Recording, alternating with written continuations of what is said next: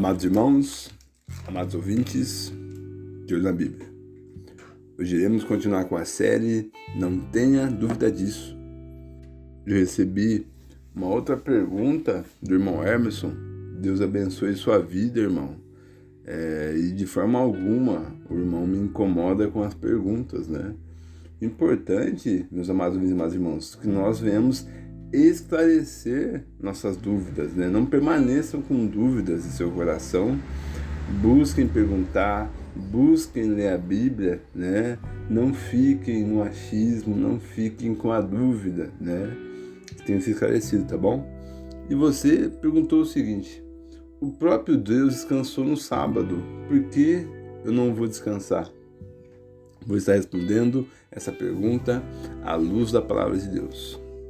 Vamos então no Dia na Bíblia. Você argumentou que o próprio Deus estabelece o sábado, né, o Shabá, como descanso para todos, né, pelo fato de na criação ele ter descansado né, no sétimo dia. O que me leva então a concluir que Deus se cansa. Né? Foi necessário descansar no sétimo dia da criação então, sinal porque Deus se cansa, né? Deus faz pausas, né?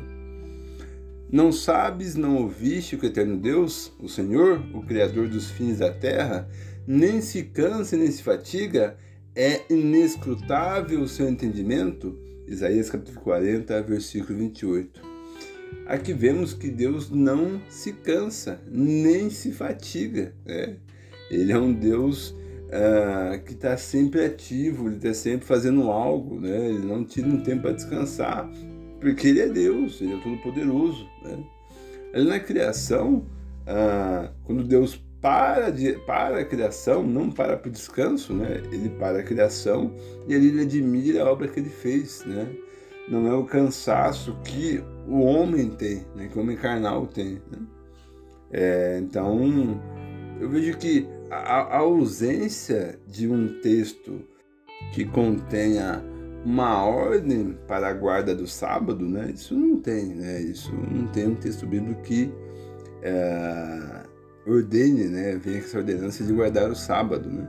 Então essa ausência desse texto aí leva a que você é, faça muita inferência, né? E não é assim que a gente uh, teologa, a gente teologa em cima de textos, né? Você me perguntou se a guarda do sábado foi substituída pela guarda do domingo, né? Evidente que não. Essa ideia de guardar, assim como não tem um texto para guardar o sábado, eu não tenho um texto para guardar o domingo, né? Isso daí vem lá do catolicismo romano. O que acontece? Pelo fato da igreja primitiva, né, se reunir todo o primeiro dia da semana, ou seja, no domingo, né, para fazer a coleta de ofertas, para fazer a ceia, né? É, entendemos o seguinte: essa prática acabou se tornando um dia do Senhor, correto? Né? Um dia no qual a igreja primitiva se reunia para estar junto ali para partir o pão, né? O pão sem fermento, o suco da videira, fazer a coleta ali, né? Que ia ser utilizada é, para a obra de Deus e reunia-se para fazer o louvor, a adoração e a pregação da palavra. Né? Então, por esse motivo, de, de, de eles terem essa prática, esse ensinado é, e praticado pelos apóstolos, né? entendemos que é, o domingo é um dia do Senhor, né? mas eu não vou encontrar é, um dia específico para descanso. Porque o descanso, amados irmãos, não é um dia. O descanso é Cristo, uma pessoa. Né? Novamente eu falo que isso vem de uma má compreensão do que é a lei, né? do que foi a lei de Moisés e do que era da graça. Mas agora se manifestou uma justiça que provém de Deus, independente da lei, da qual testemunha a lei e os profetas. Justiça de Deus mediante a fé em Cristo Jesus para todos que creem. Não há distinção, pois todos pecaram estão destruídos da glória de Deus sendo justificados gratuitamente por sua graça, por meio da redenção que é em Cristo Jesus. Deus ofereceu como sacrifício para apropriação mediante a fé, pelo seu sangue, demonstrando sua justiça e sua tolerância, havendo deixado impunes pecados anteriormente cometidos, mas no presente demonstrou a sua justiça, a fim de que o justo e justificador daquele que tem fé em Jesus. Onde está então o motivo da vanglória? É excluído. Baseando em que princípio? No princípio da obediência da lei? Não, mas no princípio da fé. Pois sustentamos que o homem é edificado pela fé, independente da obediência da lei. Romanos 3, versículos de 21 a 28. Como eu comentei, né, uh, o homem não é salvo pela lei. A lei informa para o homem o pecado, correto? Então, ele, ele não é vangloriado né, pelo fato de obedecer à lei, de forma alguma. Né? O homem é edificado por sua fé, não é por obras. Né? Ou seja, independente da obediência da lei, edificado pela fé. Todos aqueles, pois, que são da obras da lei, estão debaixo da maldição, porque está escrito: Maldito todo aquele que não permanecer em todas as coisas que estão escritas no livro da lei, para fazê-las. É evidente que pela lei ninguém será edificado diante de Deus, porque o justo viverá pela fé. Ora, a lei não é da fé, mas o homem que fizer essas coisas por ela viverá. Cristo nos resgatou da maldição da lei, fazendo-se maldição por nós, porque está escrito: Maldito daquele que foi pendurado no madeiro para que a bênção de Abraão chegasse aos gentios por Jesus Cristo e para que pela fé nós recebamos a promessa do Espírito. Gálatas 3, versículos de 10 a 14. Como eu comentei, né, a função da lei é informar ao homem, né, que ele não consegue gerar graça por si mesmo, que ele não consegue salvar.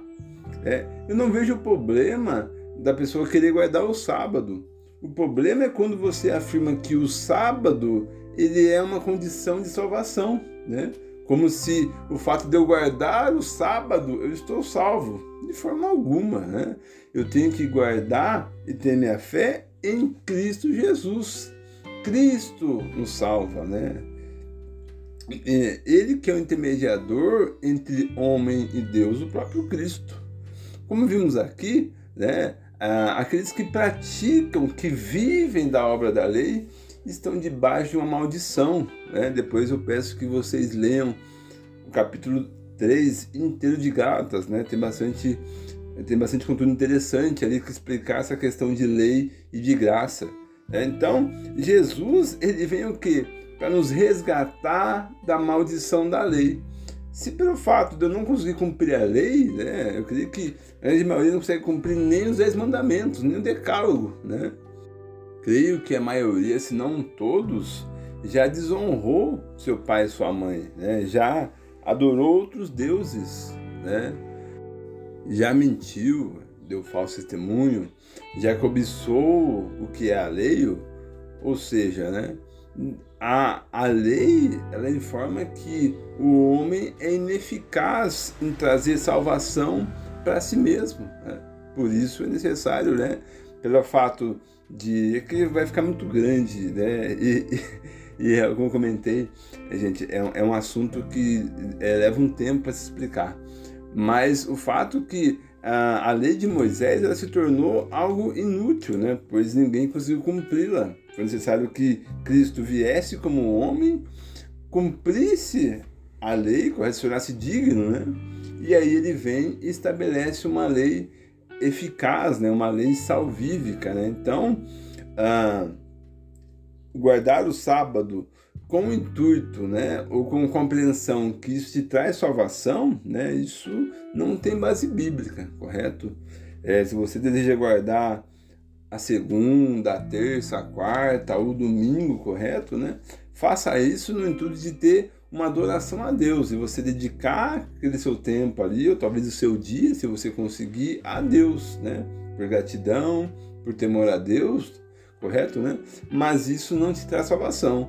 O que traz salvação por homem é reconhecer Cristo como Senhor e Salvador, mediante a sua fé e não por obras. Esse foi então o Deus na Bíblia.